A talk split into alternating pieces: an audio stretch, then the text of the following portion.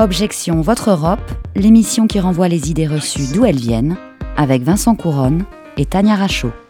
Chaque semaine, on vous propose d'analyser et de déconstruire les préjugés et les idées reçues sur l'Europe, avec la participation de Tania Rachaud, comme chaque semaine. Bonjour Tania. Bonjour Vincent et bonjour à tous. Cette émission est réalisée par Léobardo euh, Arango et coordonnée par Camille Bloomberg. L'émission est préparée avec l'aide de Flavie César, de Myriam Clémenceau et d'Arthur Mainbourg. Vous pouvez retrouver cet épisode et tous les autres sur le site internet des surligneurs, celui d'Amicus, et sur toutes les plateformes de podcast. L'Europe, l'Europe, l'Europe. Bah, je crois que nous sommes les uns et les autres plongés dans le numérique et, et de ce fait, nos données personnelles euh, sont collectées par euh, toute une série d'acteurs, notamment des acteurs économiques et notamment étrangers. Et la difficulté, c'est de faire en sorte que euh, ces acteurs euh, internationaux respectent finalement le droit européen, respectent la protection des données personnelles et que nous, individus, on garde une certaine maîtrise sur ces données. c'est de faire de l'Europe une puissance du numérique. Le numérique est en train de transformer évidemment tous nos secteurs de production, est au cœur des innovations mondiales, et réussir à créer de la croissance, des nouveaux emplois dans notre continent, réussir aussi à, à défendre nos valeurs, nos principes, c'est réussir à créer une Europe du numérique, en tout cas à la parachever. La transformation numérique est un élément clé du plan de relance européen face à la pandémie. Au cœur de ce plan, on trouve la facilité pour la reprise et la résilience qui mettra à disposition 672 milliards et demi d'euros pour soutenir les réformes et les investissements entrepris par les États membres. Vous venez d'écouter, dans l'ordre, Isabelle Falque-Perrotin, qui est la présidente de la CNIL, c'était en 2018, puis Emmanuel Macron, euh, en conférence de presse le 9 décembre 2021, et enfin une euh, émission d'Euronews euh, le 15 mai 2021. Alors, nous sommes cette semaine à Nantes, dans les locaux de la très grande et très belle Maison de l'Europe, pour un enregistrement exceptionnel en public. Depuis plusieurs épisodes, en effet, nous faisons un tour de France des régions, après Béziers, Amiens, un nouvel arrêt à Nantes. Et vos messages seront compilés et remis aux députés européens et au gouvernement français dans le cadre de la conférence sur l'avenir de l'Europe qui se déroule jusqu'au printemps 2022 et qui doit accoucher de propositions de citoyens pour, eh bien, pour l'avenir de l'Europe. Et le thème, aujourd'hui, c'est le numérique. Et Tania, quel est le programme? Alors, pour commencer, on va tout de suite accueillir Francky Trichet, qui est conseiller municipal délégué à l'innovation au numérique évidemment, à la francophonie et aux pratiques sportives libres. Et donc on va lui laisser l'édito pour démarrer cet épisode sur les questions du numérique. Allez-y. Bonjour à tous, donc ravi d'être ici euh, dans ce lieu euh, qui fait transpirer et qui valorise les valeurs de l'Europe. À Nantes, ici, on y, tient beaucoup, hein. Nantes aime l'Europe et, je crois que ce lieu l'incarne. Effectivement, aujourd'hui, quand, on parle du numérique et de l'Europe, j'ai envie de dire, on- on est aujourd'hui à un point de convergence de plusieurs crises. On le voit aujourd'hui, une crise de confiance des citoyens sur ce qu'est aujourd'hui le numérique à travers les plateformes. On le voit monter, la cybersécurité, on l'a vu dans l'actualité, mais aussi des enjeux sur le cyberharcèlement, mais aussi des enjeux sur, sur une crise de confiance, sur euh, toutes ces fake news, excusez-moi des, expressions anglaises, mais on peut quand même les évoquer. Voilà, tous tout ce- cette espèce de blougi-boulga qui, à un moment donné, sur l'actualité, surfe sur des peurs, surfe sur aussi des enjeux politiques. Et on voit bien qu'aujourd'hui, le numérique active, accélère cette crise de confiance. Premier élément. Deuxième élément, le climat, le vivant. On voit bien que le numérique aujourd'hui, il est responsable et il doit être lucide sur cet enjeu de se dire en quoi le numérique aujourd'hui impacte, effectivement freine la progression du vivant, que ce soit sur l'enjeu climatique, sur l'enjeu énergétique et euh, sur, sur les écosystèmes du vivant. Et puis, euh, je crois que le numérique aussi, il est sur une crise de, de maturité. On le voit aujourd'hui, j'aime beaucoup citer euh, euh, Bernard Stiegler, qui est un grand nom du numérique français, qui était un philosophe, qui a posé ce concept du pharmacon euh, appliqué au numérique, en disant que le numérique, c'est à la fois, effectivement, aujourd'hui, le, poison et le remède. Et on voit bien qu'avec la crise du Covid, il y a des situations paradoxales qui se mettent en place. Oui, le numérique est devenu un indispensable, un incontournable pour accompagner nos vies, et on l'a bien vu encore une fois pendant la crise du Covid. Euh, jamais on a été sur une situation à l'échelle mondiale aussi résiliente.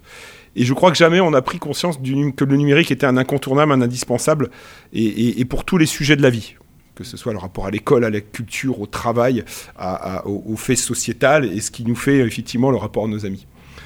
Et donc toutes ces crises, et, donc oui, juste pour terminer sur ce sujet-là, on voit bien que c'est à la fois effectivement un incontournable, mais on en a peur, on le critique, parce qu'effectivement on en devient dépendant, pas addict, parce que l'addiction numérique n'existe pas, les chercheurs le montrent, mais sur des comportements addictifs, sur des comportements où en fait on en arrive à oublier l'autre, même dans le métro, qu'on soit effectivement à Paris, à Lisbonne ou à Montréal.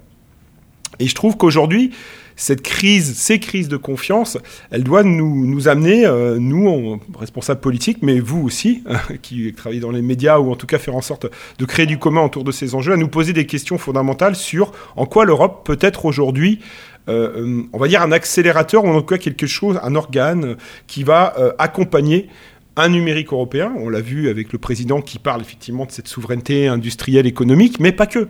Moi, je crois qu'il faut qu'on aille sur en quoi on peut créer un réflexe ou une culture numérique à l'européenne? Et moi, j'aimerais en fait insister sur différents éléments. Le premier élément, c'est que je crois qu'aujourd'hui, on a des intrants extérieurs qui viennent déréguler ou en tout cas créer des, des externalités négatives sur nos territoires. Je prends l'exemple des grandes plateformes aujourd'hui, on voit bien, et d'ailleurs l'actualité me donne raison, puisque ce matin, effectivement, la Commission européenne, enfin il y a quelques jours, mais ce matin c'était dans la presse, euh, euh, montre qu'effectivement aujourd'hui, comment réguler, comment l'Europe s'engage sur la régulation des grandes plateformes aujourd'hui à l'échelle mondiale, et je trouve que c'est bien, c'est un pas en avant, et il faut, s'en féliciter. Maintenant, c'est pas pour autant que, localement, les collectivités métropolitaines, voire les territoires, euh, peuvent aussi à un moment donné agir localement pour justement peut-être aller plus loin sur ces phénomènes de régulation des plateformes, puisqu'aujourd'hui l'Europe, elle ne dicte aujourd'hui qu'une loi associée à l'acte de commerce. Et nous, ce qu'on voit comme externalité négative, c'est effectivement aujourd'hui des conséquences sur euh, bah, le monde du travail.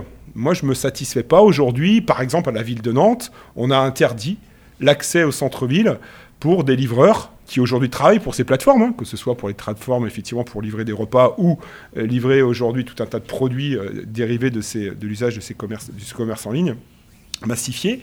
Je crois qu'on doit aller plus loin nous aussi et revendiquer le fait que ces externalités négatives des grandes plateformes, les territoires doivent aussi s'engager pour avoir des choses plus humaines, plus respectueuses du vivant. Et donc, euh, euh, peut-être avoir aussi, et nous à Nantes, on a, on a expérimenté avec euh, des livreurs qui sont aujourd'hui avec un vrai métier, avec des contrats de travail, avec des, des modes de distribution doux.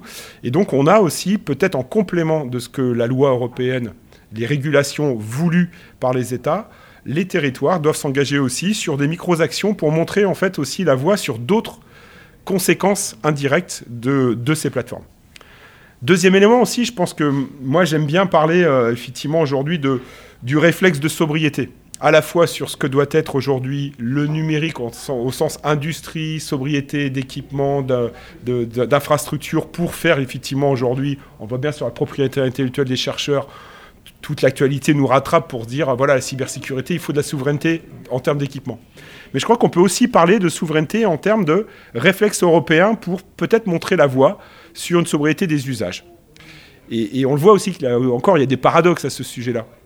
Mais je crois que l'Europe a peut-être une responsabilité pour montrer qu'effectivement aujourd'hui on doit ralentir, réduire nos usages en conscience, sans forcément freiner une croissance qui pourrait être aussi vertueuse, mais peut-être à un moment donné poser des actes forts à l'échelle européenne qui pourraient être aussi, encore une fois, portés par les territoires concrètement avec des actions. Nous, à Nantes, euh, par exemple, sur la donnée, sur cette, logique de confiance, ces crises de confiance, sur la donnée, on a posé une charte métropolitaine de la donnée dans laquelle on s'interdit certaines choses, comme par exemple des prises de décision automatiques par une intelligence artificielle dans euh, différentes euh, politiques publiques. Ça peut paraître anodin, c'est pas, c'est pas plus que la loi mais c'est localement plus que la loi. Et pour moi, c'est aussi fort parce que ça montre effectivement sur cette crise de confiance comment nous, les politiques, à notre niveau, à notre niveau de responsabilité, on peut s'engager. Et je crois que l'Europe, à l'échelle de différents réseaux, comme Eurocities par exemple, dans lesquels effectivement Jean-Pierre Roland, maire de Nantes, président de Nantes Métropole et, et président d'Eurocities, on voit que ça bouge sur ces logiques de se dire comment on crée des, des cadres pour réguler le numérique dans ses usages, dans ses dérives, anticiper aussi peut-être des scénarios euh, non pas euh, dystopiques, mais en tout cas sur lesquels on n'a pas envie d'aller euh, collectivement et sur lesquels on a envie de dire nous, l'Europe, on n'ira pas. Et la loi est là, mais c'est pas suffisant. Ce que j'essaie de dire dans mon message, c'est que les territoires, quelle que soit la taille du territoire, doivent s'engager aussi sur des dynamiques pour créer des objets en commun, mutualiser, changer les regards et poser parce qu'on est des collectivités dans lesquelles on a des objets, poser des actes. Voilà, la charte métropolitaine de la donnée, elle a été votée au Conseil métropolitain. Elle fixe un cadre de confiance sur l'éthique de la donnée. Et nous, effectivement, on échange avec beaucoup de villes européennes pour que cette charte-là, elle puisse aussi s'aimer. Parce que je crois que c'est aussi euh, par des, actes comme celui-ci locaux qu'on fait entendre la voix des territoires. Le monde, aujourd'hui, ne peut pas être gouverné que par les États à l'échelle du numérique. Chacune des villes, chacun des territoires, quelle que soit sa taille, doit aussi participer à cette gouvernance du, numérique mondial.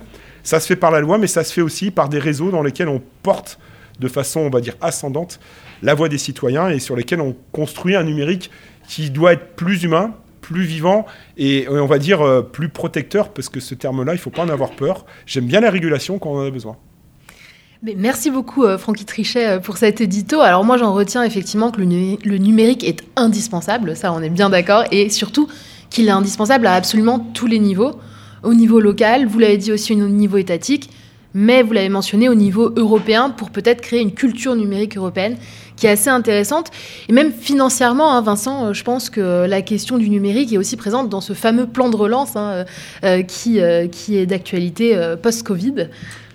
Oui, Tania, la crise sanitaire a révélé un certain nombre de nos faiblesses, celles de notre système de santé évidemment, hein, euh, mais aussi dans le numérique. Combien d'entre nous se sont retrouvés en télétravail avec des connexions Internet qui n'étaient pas idéales, surtout quand il fallait enchaîner les réunions en visio? Alors, il y a le plan de relance annoncé par Emmanuel Macron, euh, le plan de relance français, mais ce plan est financé hein, pour presque la moitié, 40%, par l'Union européenne qui a fixé de grandes priorités pour dépenser tout cet argent, notamment la transition énergétique, mais aussi le numérique.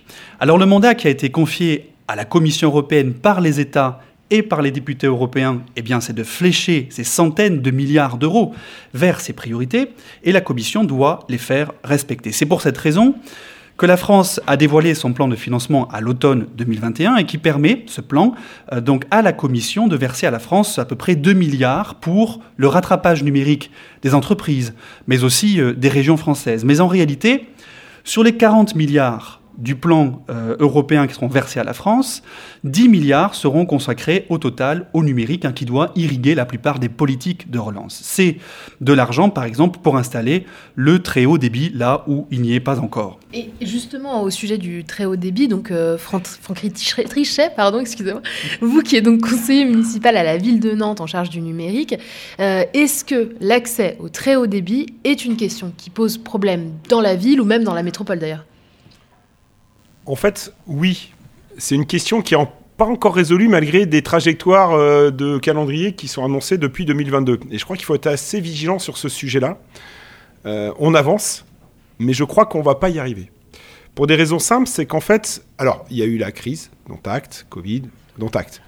Mais il y a aussi, à mon avis, des disparités entre des décisions qui ont été prises depuis longtemps politiquement. Puisqu'aujourd'hui, par exemple, sur les métropoles, nous, on ne peut rien faire en tant que collectivité, en tant qu'élu, en tant que vice-président de la métropole, je ne peux pas à un moment donné coordonner l'action pour dire aux opérateurs vous allez plus vite sur tel quartier que sur tel autre. Tout simplement parce que on a des disparités sur des modes de déploiement. Les départements déploient en propre, alors que certaines métropoles, enfin toutes les métropoles, les 22 métropoles, déploient malheureusement pas en propre et il y a eu des décisions qui ont été prises il y a quelques années. Et malheureusement, effectivement, en ruralité, souvent on dit bah, le très haut débit n'est pas là, mais aussi dans certains quartiers nantais, le très haut débit est toujours pas là. Je suis de nature optimiste. J'ai envie de dire, on va y arriver, et c'est tant mieux. Il arrivera. Mais encore une fois, je crois que ça crée aussi, parce qu'encore une fois, c'est une, situation de paradoxe. Nos concitoyens, ils ont raison de se dire qu'aujourd'hui, euh, le Covid, on accélère, on a envie que nos enfants, ils puissent accéder à du contenu en ligne pour, euh, pour s'éduquer, pour se divertir. Et donc, on est sur un point de convergence entre des, usages qui se démultiplient et parfois des débits qui ne sont pas à la hauteur de l'attente parce que se dit ça fait un an, dans deux ans, maintenant tout, le monde doit être connecté. Je pense qu'il faut être aussi lucide et dire à nos concitoyens, c'est vrai que ça prend parfois du temps. Je suis pas en train de protéger les opérateurs parce que des fois j'aime bien leur mettre de la pression et souvent je leur mets la pression. Ceci étant, il faut quand même réfléchir. Il y a certains, certains endroits, c'est compliqué. Qui plus est parce que tout le monde déploie au même moment. Mm. il y a aussi une pénurie de compétences. Alors ça, c'est effectivement, moi je leur dis, c'est votre problème, il fallait anticiper. Vous êtes quand même des opérateurs privés, vous savez anticiper des calendriers.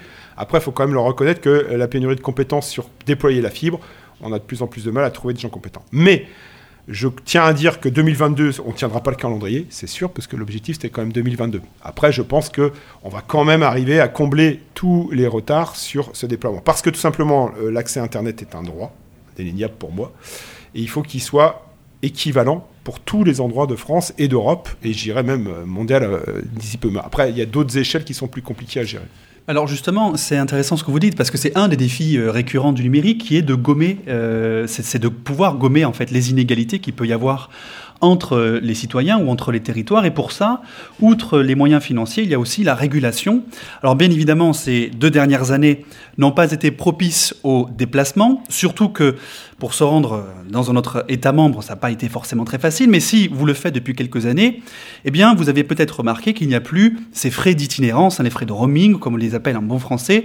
Vous savez, hein, ce hors forfait que vous faisiez lorsque vous téléphoniez ou consultiez vos mails depuis un autre État membre. Ces frais ont été interdits par l'Union européenne il y a quelques années, mais la Commission ne rate pas une occasion de se vanter, hein, euh, de se vanter son bilan sur ce sujet. Mais il y a quand même un gros tempérament parce que ce que ne dit pas la Commission européenne, c'est que si vous appelez dans un autre État membre, là par contre, eh bien, ça peut coûter cher. Tous les frais d'itinérance n'ont pas été supprimés. Le Parlement européen, d'ailleurs, a bien essayé en novembre 2021 de faire interdire tous les frais de roaming, mais sans succès face à l'opposition euh, des États membres. Et maintenant, c'est l'heure, surtout, de la pause, et elle est gratuite.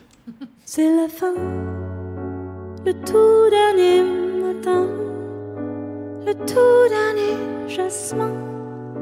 Ne me lâche pas la main, c'est la fin, le soleil au lointain s'écroule seul dans son coin. Ne te lâche pas,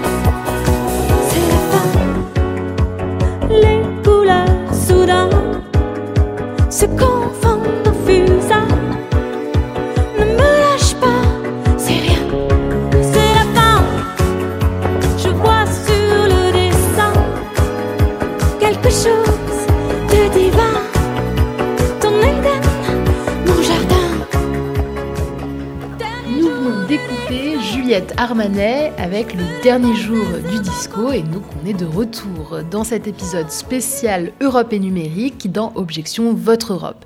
Et maintenant on va échanger un petit peu avec Louise Vialard qui est conseillère municipale déléguée à l'e-citoyenneté, au numérique responsable et à l'open data à la ville de Nantes.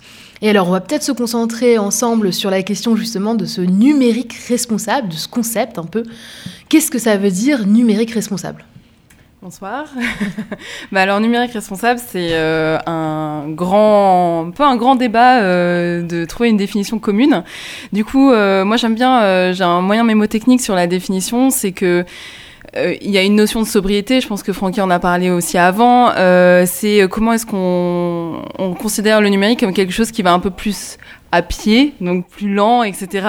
Et du coup, si on reprend le mot pied, on a le P de, pour parité, le le I pour inclusif, le E pour éthique et le D pour durable. Donc en gros, euh, c'est un numérique qui fait euh, qui prend la responsabilité de ses impacts euh, environnementaux, donc euh, durables, etc. Et sociaux, donc après avec tout ce qui concerne l'éthique, l'inclusivité et euh, la parité. Et- et alors ça veut dire quoi exactement un numérique responsable au niveau de la parité? Parce que c'est vrai qu'on on l'envisage pas tout de suite, c'est pas évident. Qu'est-ce que ça veut dire exactement une parité euh, responsable au niveau du numérique? Bah, c'est un vaste sujet. Après, euh, la parité, c'est pas un sujet qu'on retrouve que dans le numérique, mais en tout cas, il y a un sujet dans les entreprises du numérique où, bah, évidemment, quand on pense au mot dev, on pense à un mec un peu derrière son ordi, etc. Ouais, donc déjà, pro- premier problème. Donc à ce jour, euh, dans les entreprises, euh, il y a quand même très très peu de femmes. Dans les entreprises du numérique, il y a quand même très peu de femmes. Et euh, s'il y en a, elles sont souvent reléguées. Bon, je dis reléguées, c'est pas péjoratif, mais elles sont souvent sur les métiers du marketing, de la RH, etc. Donc en vrai, quand on sait que le numérique c'est un secteur qui est en grand, forte employabilité, donc qui, qui, euh, il y a beaucoup d'emplois, et que les femmes sont assez euh, peu concernées, c'est voilà, c'est un vrai sujet quoi. Donc euh, un numérique qui est paritaire, c'est un numérique qui aussi est, euh, accueille- enfin, respecte l'égalité femmes-hommes et du coup laisse une place à la femme au niveau des métiers et aussi ben en fait au niveau de à peu près tout quoi parce qu'on peut parler aussi de cyberharcèlement, de l'image quand on, on pense au numérique, il y a aussi l'image sur les réseaux sociaux, Instagram, etc. Et en général, c'est un peu les femmes qui sont euh, ben elles sont un peu shamées euh, assez rapidement quoi. Donc en ce qui concerne l'apparence physique et puis bah euh, en tout cas quand elles sont revendicatrices, on, on les attaque souvent sur des choses pas très pas très cool. Une quoi. meilleure place en fait de la femme en général dans le numérique et aussi ça peut être intéressant de s'intéresser en lien avec l'inclusif je pense parfois la technologie elle-même commet des biais ou a des biais intégrés finalement à une, un regard subjectif par rapport alors à la femme et aussi aux questions un peu plus d'inclusion quoi. Ouais, tout à fait. En fait, on pense souvent euh, que la technologie est assez neutre parce que voilà, c'est de la machine, etc. Euh, il faut, enfin, il faut toujours se euh, se remémorer que euh, quand même toute technologie, tout outil en fait technologique est créé par des par des humains. Et euh, du coup, on- il y avait un exemple euh, que j'ai entendu cet après-midi même. Ça tombe bien euh, sur euh, en fait l'équi- l'équivalent de de, de parcoursup euh, en Grande-Bretagne. Et en fait, l'algo qui est censé distribuer, alors de manière totalement égalitaire, normalement, voilà, les, les, les je sais plus comment on dit exactement, mais les accréditations, enfin, les, les choix académiques, voilà, de manière totalement hasardeuse. En fait, on a découvert que euh, l'algorithme favorisait en général euh, les euh, personnes issues de milieux euh, plutôt euh, favorisés. Donc, euh, voilà. Il y a des chances que Parcoursup aussi euh, fasse ça. on n'en a pas la preuve, mais bon, on peut s'interroger en tout cas. Donc la technologie qui en fait euh, intègre ce biais dans sa euh, répartition, dans son mécanisme euh, de répartition, son algorithme quoi. Et, euh, et ça c'est vrai que c'est intéressant. Donc euh, le côté responsable, euh, donc la parité, plus de place pour la femme, l'inclusif aussi euh, pour éviter tous des- tous les biais, euh, tout la- l'approche subjective, et évidemment une question qui est euh, très large sur celle euh, de l'impact euh, environnemental qu'a le numérique. Je ne sais pas si on en a pleinement conscience, hein, c'est difficile de tout voir. On entend un peu parler du fait que les fermes de serveurs, par exemple, euh, les data centers euh, engendrent énormément de... euh, euh, Enfin, prennent beaucoup d'énergie, voilà, c'est ça. Euh, mais, euh, mais clairement, le numérique, ça se limite pas à ça. Donc, euh, à quel degré, justement, euh, il y a cette euh, considération euh, de l'impact environnemental euh, dans la définition, dans l'approche du numérique responsable? Bah, en fait, c'est un, c'est un peu le volet le plus facile quelque part, parce que c'est un peu plus palpable. On peut mesurer, en fait. On peut dire, euh, voilà, euh, le numérique euh, euh, dans le monde, c'est responsable de 4% euh, des euh, émissions de gaz à effet de serre. Il me semble que c'est à peu près ça. Les chercheurs sont pas tous d'accord sur euh, le pourcentage exact, mais euh, en tout cas, on arrive sur un, voilà, entre 5 et 10%. euh, ça, on peut être sûr. Euh, on sait qu'aussi les data centers, ben, enfin, c'est des hangars dans lesquels il y a des serveurs. Les serveurs, euh, c'est comme des Et en fait, euh, comme ils peuvent pas, ils sont pas efficaces au-delà d'une certaine température, faut les climatiser, quoi. Donc en gros, c'est un hangar qui climatise des, euh, euh, des, radiateurs, quoi. Donc ça, c'est quand même, c'est palpable. Et, en fait, sur le volet environnemental, il y a aussi c'est le volet le plus facile parce qu'on a des solutions assez simples. Il y a euh, donc tout ce qui est éco-conception logicielle. Donc c'est euh, comment est-ce que euh, dans mon service numérique je vais bah, mettre une, image. je vais faire attention à la, taille de l'image. C'est en fait c'est des pratiques pour vraiment développer un service numé- numérique qui est éco-conçu. Du coup, éco- éco-conçu veut dire aussi accessible à plus bas débit, donc accessible sur la 3G ou la 4G. On n'a évidemment pas tous besoin de la 5G pour accéder à des services numériques. Et aussi euh, accessible sur des vieux, euh, des vieux téléphones, quoi, par exemple. Donc euh, ça, c'est euh, le côté le, le plus simple à attaquer et, euh, et le, le plus mesurable. Quoi. Et alors, donc, cette question de numérique responsable, j'ai envie de dire, pour faire le lien aussi avec le sujet du podcast, que fait l'Europe là-dessus? Est-ce qu'elle s'intéresse au sujet? Ben, je pense que là, il y a un vrai, euh, il y a un petit pas un petit loupé, mais il y a un petit vide, en tout cas, euh, de communication entre les pays et l'Europe euh, pour bosser dans le numérique responsable. Quand on essaye d'en parler en anglais et du coup avec d'autres pays, on va, on va pas parler de responsabilité du numérique, mais on va parler de sustainable IT, qui est euh, vraiment le côté très environnemental. Donc là, on va aller parler de, bah, de green IT, de, d'informatique durable et des choses comme ça. Et c'est vrai que euh, on n'a pas de définition commune sur qu'est-ce que c'est le numérique responsable le sens de la, de la responsabilité euh, numérique et de la sobriété aussi.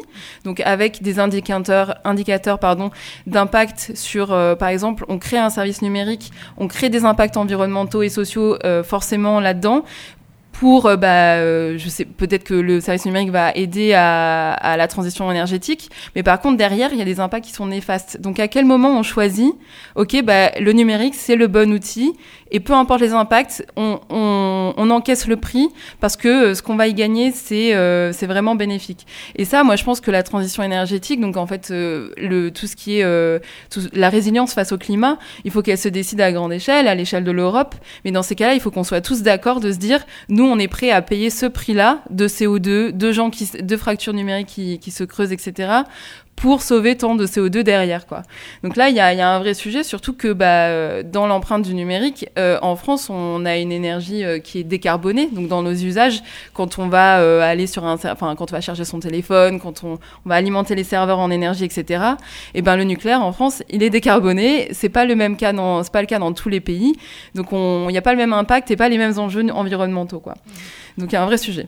Oui, et je suis d'accord quand euh, vous dites, Louise Vialard, que quand on, parle de, numérique responsable et d'Europe, il y a un peu un, un loupé, euh, clairement, hein, de l'Europe sur le, sur le sujet. Claire- clairement, ne, ne, ne mâchons pas euh, les, les mots. Euh, parce que si on cherche en réalité les actions de l'Europe ou la législation européenne sur la question, eh bien, on ne trouve pas grand-chose. Alors, on a un petit peu cherché quand même. Et hum, bon, on, trouve rapidement, notamment, alors il y a deux propositions de loi européennes qui sont actuellement débattues au Parlement européen et au Conseil, c'est-à-dire qui réunit les États membres de l'Union.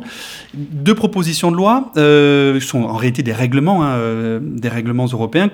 Un premier qui est la loi, européenne sur les marchés numériques, euh, qu'on appelle le Digital euh, Market Act, euh, et qui est censé mieux appliquer les règles de concurrence aux géants du numérique. Et donc, et donc l'idée, c'est euh, dans la logique européenne d'assainir le marché en faisant en sorte eh bien, que les plus gros aient moins d'occasions de se comporter en prédateurs hein, qui font fi des lois. On a franchi euh, une étape décisive hein, euh, en ce mois de décembre 2021 avec une première approbation du texte par le Parlement européen, mais clairement ce texte ne va pas non plus extrêmement loin et ne devrait pas inquiéter outre mesure ces géants du numérique. Et puis, il y a en janvier 2022 un autre texte qui va arriver euh, sur le bureau du Parlement européen, qui est euh, la loi européenne sur les services euh, numériques. Là, le le Digital Service Act, là encore en bon français, qui est un autre texte, donc notre loi européenne en cours de préparation, et elle a pour vocation, elle, de lutter contre la haine en ligne,